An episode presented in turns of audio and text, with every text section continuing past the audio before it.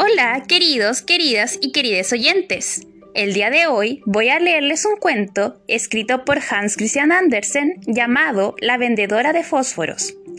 La protagonista de este es una joven niña, la cual se ve obligada a trabajar debido a la pobreza que había en su hogar. Si bien es bastante corto, también es bastante emotivo. Quería aprovechar este momento, antes de empezar a leerles el cuento, para agradecer la acogida que ha tenido este podcast, tanto en Chile como en el extranjero. Al respecto, espero que este proyecto siga llegando a más y más hogares, cumpliendo su objetivo de hacer más ameno este tiempo de confinamiento. Este podcast posee una página web, la cual pueden buscar como Cuentos para escuchar en cuarentena en su buscador de confianza y pueden contactarse conmigo, ya sea por medio de esta o por mis redes sociales. En las anteriores me pueden encontrar como Cami Royals. Espero que disfruten de este cuento.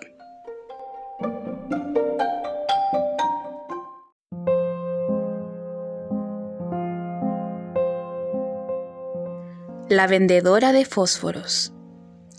Hacía mucho frío, nevaba y empezaba a oscurecer.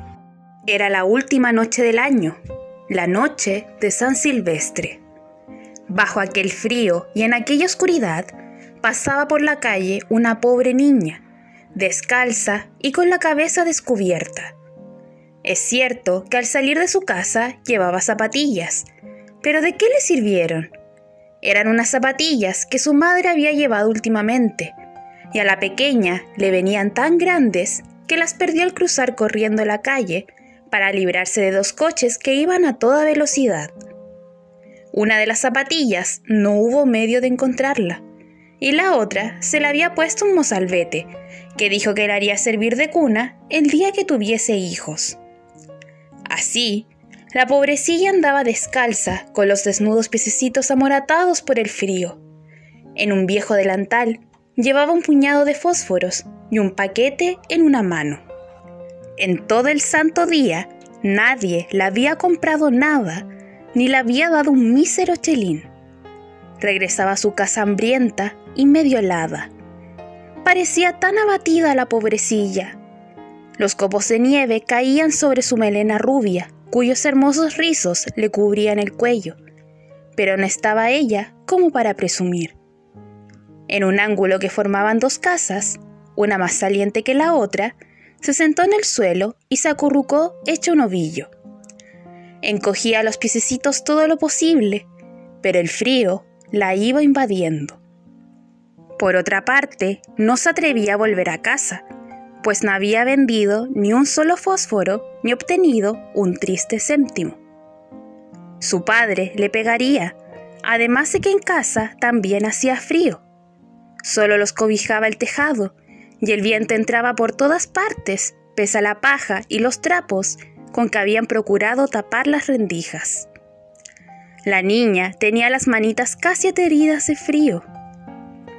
¡Ay! Un fósforo seguramente la aliviaría. Si se atreviese a sacar uno solo del manojo, frotarlo contra la pared y calentarse los dedos. Entonces sacó uno. Rich cómo chispió y cómo ardía. Dio una llama clara, cálida, como una lucecita cuando la resguardó con la mano. Era una luz maravillosa. A la pequeñuela le pareció que estaba sentada junto a una gran estufa de hierro, con patas y campana de latón. El fuego ardía magníficamente en su interior y calentaba tan bien.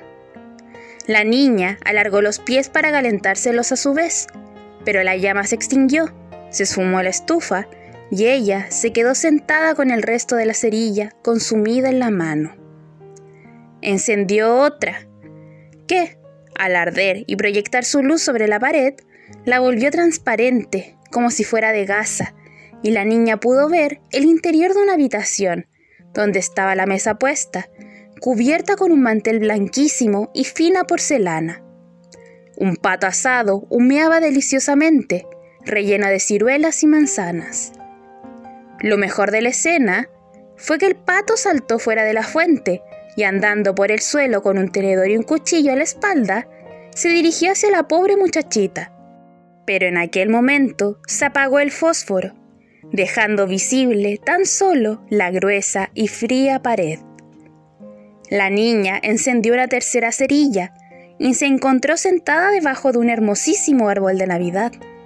Era aún más alto, más bonito que el que viera la última Nochebuena a través de la puerta de cristales en casa del rico comerciante. Millares de velitas ardían en las ramas verdes y de estas colgaban estampas pintadas semejantes a las que adornaba los escaparates. La pequeña levantó los dos bracitos y entonces apagó el fósforo. Todas las lucecitas se remontaron a lo alto y ella se dio cuenta de que eran las rutilantes estrellas del cielo. Una de ellas se desprendió y trazó en el firmamento una larga estela de fuego. Alguien se está muriendo, pensó la niña, pues su abuela, la única persona que la había querido, pero que ya estaba muerta, le había dicho, Cuando una estrella cae, un alma se eleva hacia Dios. Frotó una nueva cerilla contra la pared se iluminó el espacio inmediato y apareció la anciana abuelita radiante, dulce y cariñosa. Abuelita, exclamó la pequeña, llévame contigo. Sé que te también cuando se apague el fósforo, del mismo modo que se fueron la estufa, el asado y el árbol de Navidad. Se apresuró a encender los fósforos que le quedaban, deseosa de no perder a su abuela, y los fósforos juntos brillaron con luz más clara que la del pleno día. Nunca la abuelita había sido tan alta y tan hermosa. Tomó a la niña del brazo y envueltas las dos en un gran resplandor, henchidas de gozo, emprendieron el vuelo hacia las alturas, sin que la pequeña sintiera ya frío, hambre ni miedo. Estaban en la mansión de Dios nuestro Señor en el ángulo de las casas, la fría madrugada descubrió a la chiquilla, con las mejillas rojas y la boca sonriente. Muerta, muerta de frío en la última noche del año. La primera mañana del nuevo año iluminó el pequeño cadáver, sentado, con sus fósforos, un paquetito de los cuales aparecía consumido casi del todo. Quiso calentarse, dijo la gente pero nadie supo las maravillas que había visto, ni el esplendor con que, en compañía de su anciana abuelita, había subido a la gloria del año nuevo.